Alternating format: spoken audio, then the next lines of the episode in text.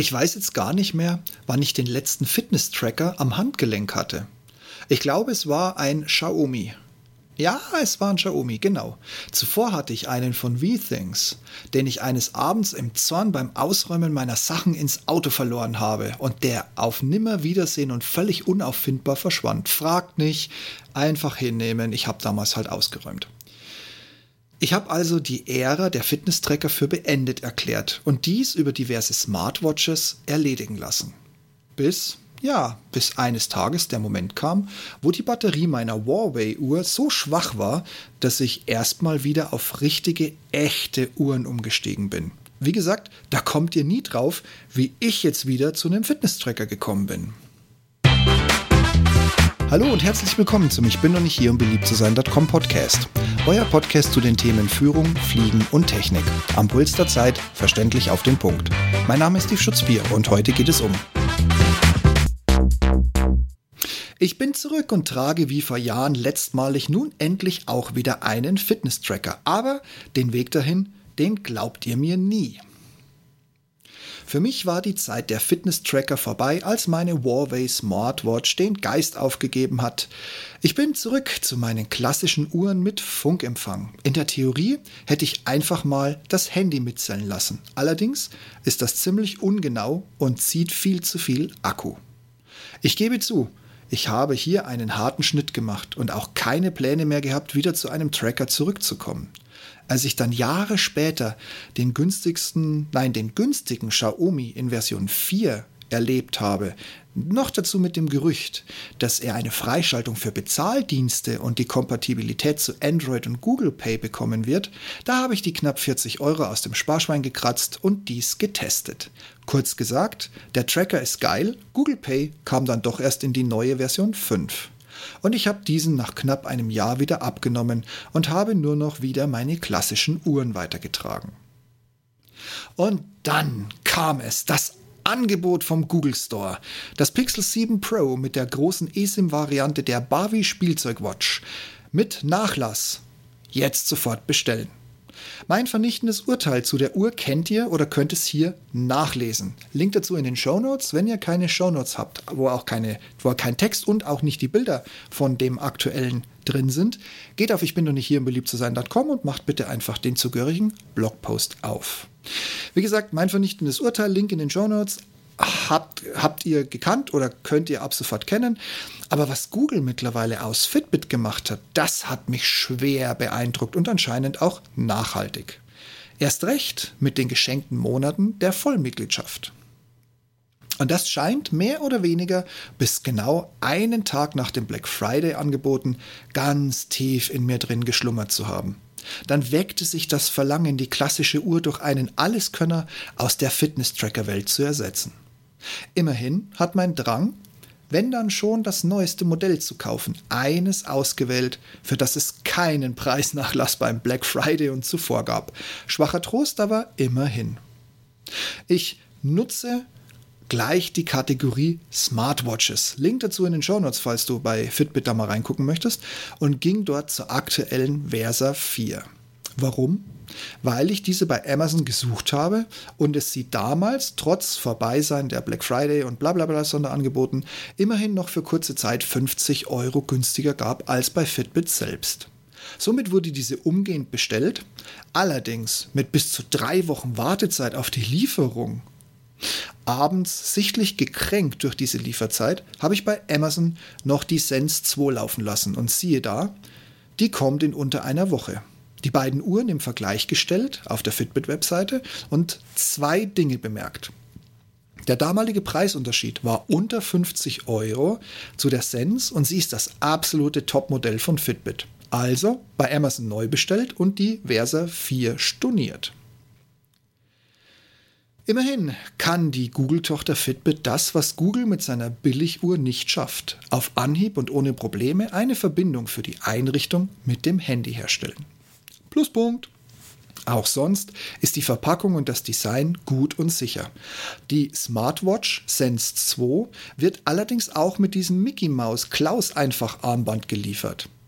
Was mir ein echter Dorn im Auge ist. Immerhin und im Unterschied zu der Barbie Watch habe ich sie auch in den zwei Monaten tragen noch nicht einmal verloren. Die Barbie Watch habe ich jedoch bereits an Tag zwei, dem letzten Tag bevor sie zurückging, einfach so beim über die Straße gehen verloren.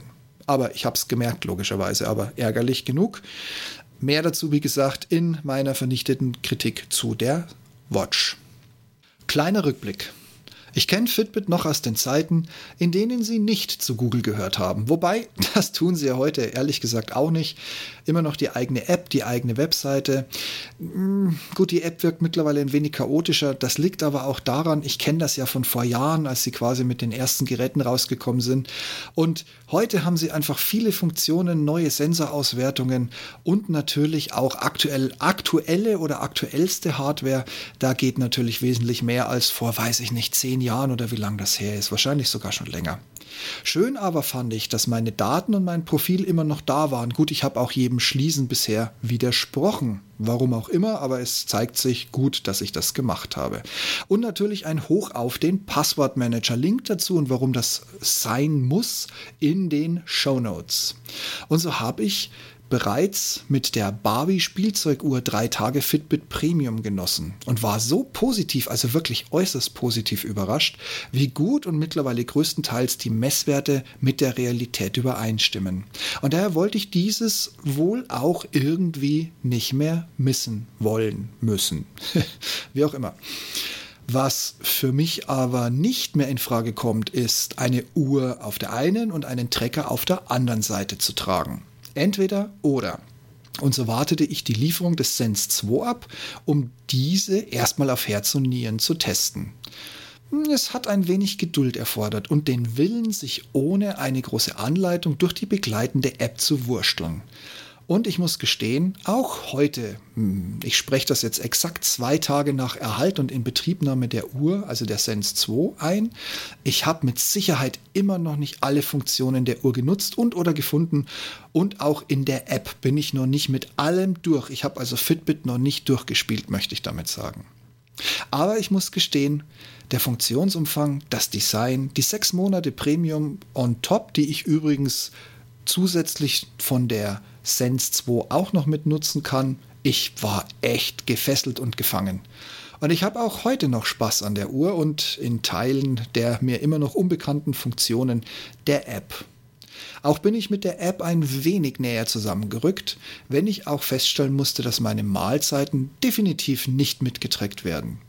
Das ist mir zu viel händisches Rumgefummel und das zugehörige Interface ist noch aus einer Zeit, als ich meine erste Fitbit trug. Hm, kurz gesagt, scheiße. Das zweite Tracking, das mich echt mehr interessieren würde, ist die Wasserzufuhr. Aber warum kann ich die drei vordefinierten Größen nicht individuell durch meine ersetzen? Das nervt. Ich nutze es daher quasi nie, aber damit es sich nicht so schlimm anhört, ich nutze es kaum. Aber in Summe würde ich, wenn jemand fragen würde, für die Sense 2 eine Kaufempfehlung aussprechen. Link dazu in den Show Notes übrigens, falls ihr noch nicht nachgeguckt habt. Bringt euch natürlich wieder auf meinen Lieblings-US-Versender. Erst recht, da Amazon, um einen Namen zu nennen, sie mittlerweile aktuell für 50 Euro weniger verkauft als der Google-eigene Fitbit Store. So musste also erst eine Lächerlichkeit von Uhr von Google kommen, um mich bei einer Google-Tochter als zufriedenen Kunden wieder ins Tracker-Sortiment zu holen. Tja, damit kann ich leben. Ich mag meine Sense 2 irgendwie. Und wie sieht's bei euch mit den Sporttrackern oder sonstigen Tracking so aus? Erst später zugestoßen oder seid ihr auch so wie ich seit Anbeginn dabei? Oder auch eine Pause gemacht, um dann wieder zurückzukommen? Oder seid ihr jeher bei der alten Armbanduhr geblieben und ihr hegt überhaupt kein Interesse, eine Google-Wanze am Handgelenk zu haben? dann lasst mich das einfach wissen. Ich bin sehr gespannt, wie viele verschiedene Hersteller und Typen wir zusammenbekommen und was sich daraus ableiten lässt. In diesem Sinne, ich freue mich auf eure Rückmeldungen. Macht's gut, bleibt gesund. Sollte euer Podcast-Player die Shownotes und die Bilder nicht komplett oder gar nicht anzeigen, dann geh einfach auf ich bin noch nicht hier um beliebt zu sein.com und öffne den entsprechenden Blogbeitrag. Da habt ihr dann alle Informationen und die zugehörigen Bilder und oder Screenshots in einer Nachlese.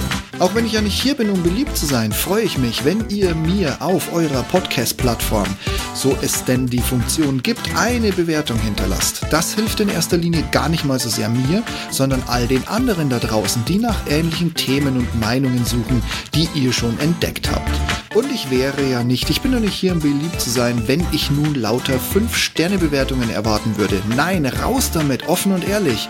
Wenn einer damit umgehen kann, dann ich. Und du kannst somit bei künftigen Themen mitsprechen.